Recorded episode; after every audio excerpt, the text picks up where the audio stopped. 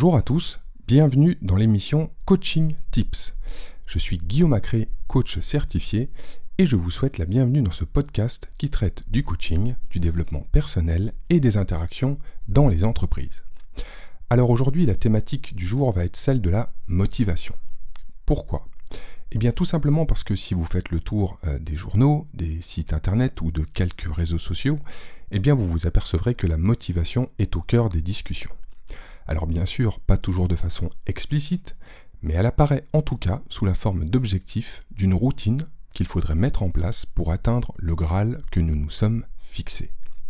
Pour faire court, il s'agirait uniquement de bien calibrer un objectif pour s'assurer de sa réussite. Alors que ce soit pour reprendre le sport, changer de métier, entamer une reconversion, euh, que sais-je, euh, perdre du poids, apprendre à dire non, devenir la meilleure version de soi-même, bref, vous en conviendrez, la liste est loin d'être exhaustive. Et pourtant, aussi bizarre que ça puisse paraître, on se pose rarement la question de la motivation.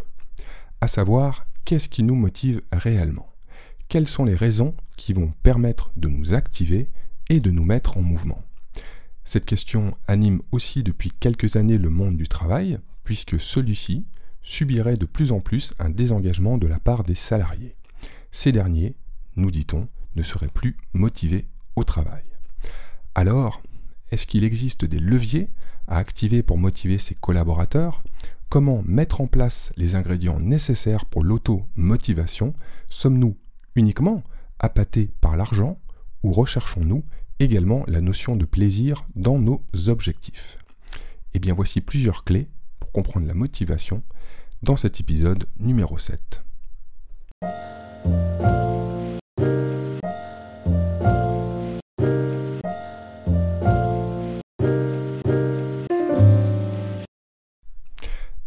Pour commencer, il s'agit déjà de définir ce qu'est la motivation.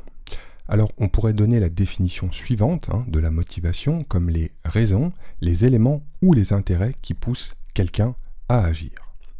Et aujourd'hui, on va s'intéresser à un livre référence qui traite de la motivation, la vérité sur ce qui nous motive de Daniel Pink. Alors c'est un ouvrage qui sort des sentiers battus et qui a remis en cause lors de sa sortie bon nombre de stéréotypes que nous avions sur la motivation. Et puis, ce n'est pas seulement un livre d'idées, puisqu'il relate également des études scientifiques en lien avec ce vaste sujet, notamment celles d'Arlo, de Desi, Ryan ou encore d'Alfie Cohn. Alors Daniel Pink est journaliste, hein, euh, ancien conseiller euh, du vice-président Al Gore, et il a traité de nombreux sujets qui traitent du rapport de l'individu avec le monde professionnel. Selon lui, il existe schématiquement trois types de motivation que nous pourrions comparer à des systèmes d'exploitation. La motivation primitive, appelée également motivation 1.0, c'est celle qui concerne nos besoins physiologiques, manger, boire et satisfaire nos besoins sexuels. C'est notre guide de survie en quelque sorte. La motivation 2.0, c'est le système de la carotte et du bâton en vogue dans les organisations du XXe siècle. En tant qu'humains, nous serions motivés par les récompenses, mais les sanctions ou les punitions nous démotivent.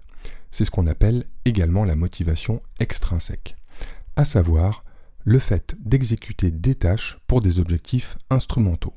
Par exemple, j'exécute un travail pour obtenir une récompense ou pour éviter les sanctions.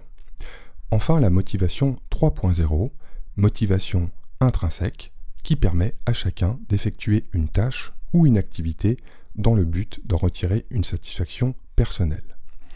En d'autres termes, c'est le fait de réaliser une tâche en elle-même qui suffit à se satisfaire, comme du jardinage ou pratiquer du sport par exemple.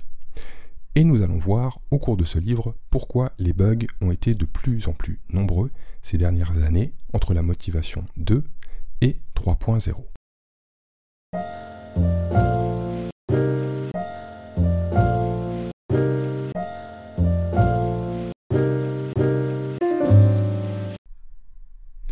Mais revenons quelques instants sur le système 2.0, à savoir celui de la carotte et du bâton, qui est actuellement la forme de motivation la plus pratiquée dans les entreprises.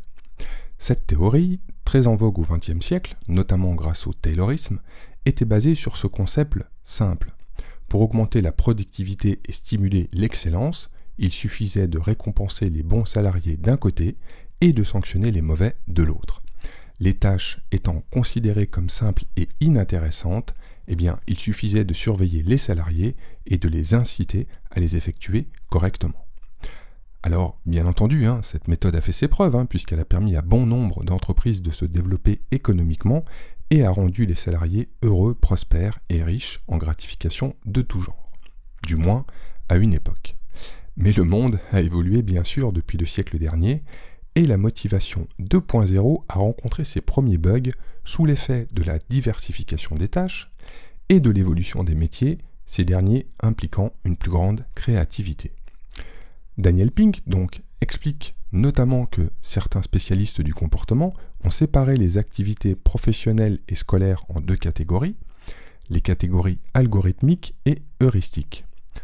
Pour la tâche algorithmique, suivre un processus ou un mode d'emploi permet systématiquement d'arriver à une conclusion identique. Par exemple, le travail à la chaîne ou un travail de caissier. Au contraire de la tâche heuristique qui requiert créativité et n'aboutit pas forcément au même résultat. Euh, on peut prendre par exemple l'exemple d'une création d'une campagne de pub ou d'une vente complexe qui nécessite de la négociation. Là, il faut faire preuve d'inventivité. Et donc, c'est en cela que le système 2.0 pêche dans les métiers avec de l'inventivité, car une tâche heuristique nécessite de l'autonomie, de la créativité, mais pas forcément de contrôle. Dans son ouvrage, Daniel Pink démontre également les côtés néfastes que la motivation 2.0 peut générer, à savoir réduire notre champ de réflexion. Puisqu'en se focalisant sur l'appât du gain à court terme, eh bien toute notre attention va être concentrée sur l'objectif, encourageant parfois des comportements douteux, hein, euh, tels qu'un manque d'éthique, de la tricherie, voire des mensonges, puisque seul le résultat comptera. Ou plutôt, Seule la gratification comptera. Euh, il cite notamment certains dirigeants hein, capables de truquer des comptes pour obtenir des primes, ou euh, il cite aussi des élèves qui trichent pour obtenir leur diplôme. Cette stratégie de la carotte et du bâton génère aussi de l'accoutumance, autrement dit une forme d'addiction à la gratification. En prenant l'habitude d'être systématiquement récompensé pour effectuer une tâche, l'être humain perd de l'intérêt pour cette dernière si elle n'est plus rémunérée.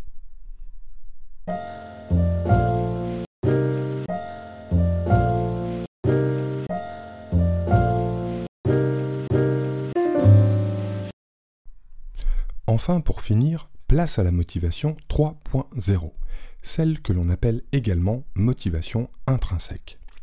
Alors celle-ci est basée sur trois moteurs.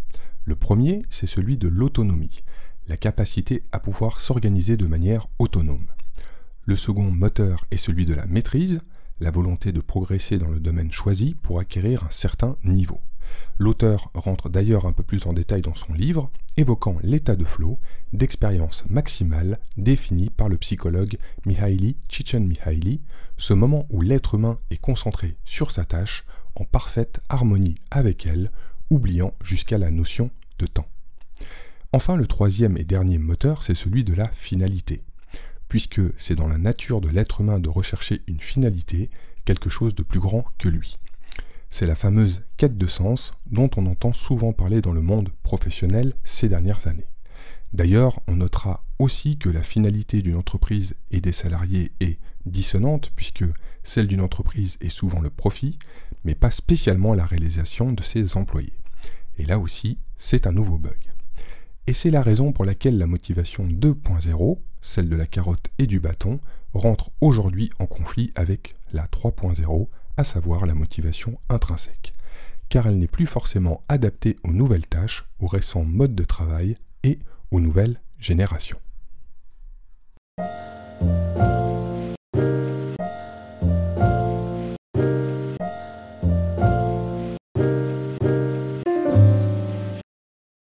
Alors maintenant que nous avons vu globalement les idées de cet ouvrage, quelles peuvent être les solutions à développer dans le monde du travail actuel?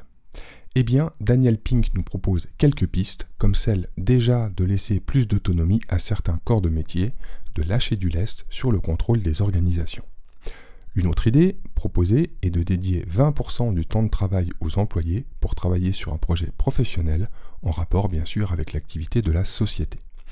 Cela permettrait aux salariés in fine d'être autonomes, hein, de faire l'apprentissage de la maîtrise à travers la résolution de problèmes que le salarié se sera lui-même fixé et d'atteindre un objectif, le but espéré par le salarié. Par exemple, une application comme Google News est née grâce à ces 20% de temps de travail autonome accordés aux salariés.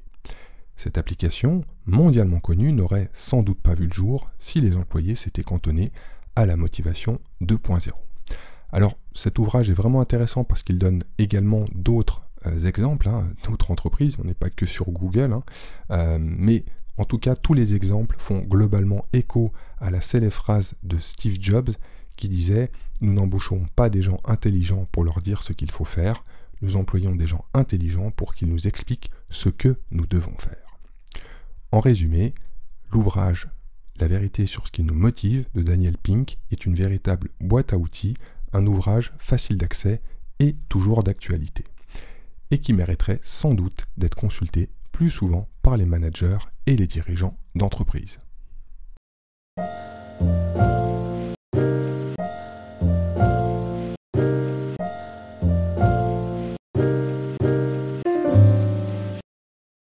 Voilà, nous arrivons à la fin de cet épisode, en espérant qu'il vous a plu. Si c'est le cas, eh bien, je vous rappelle de ne pas oublier la notation, hein, les 5 étoiles, ça fait toujours plaisir.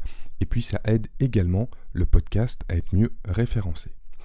Voilà, nous on se retrouve très rapidement pour un prochain épisode. Je vous souhaite d'ici là une bonne continuation et je vous donne rendez-vous très vite. Bye bye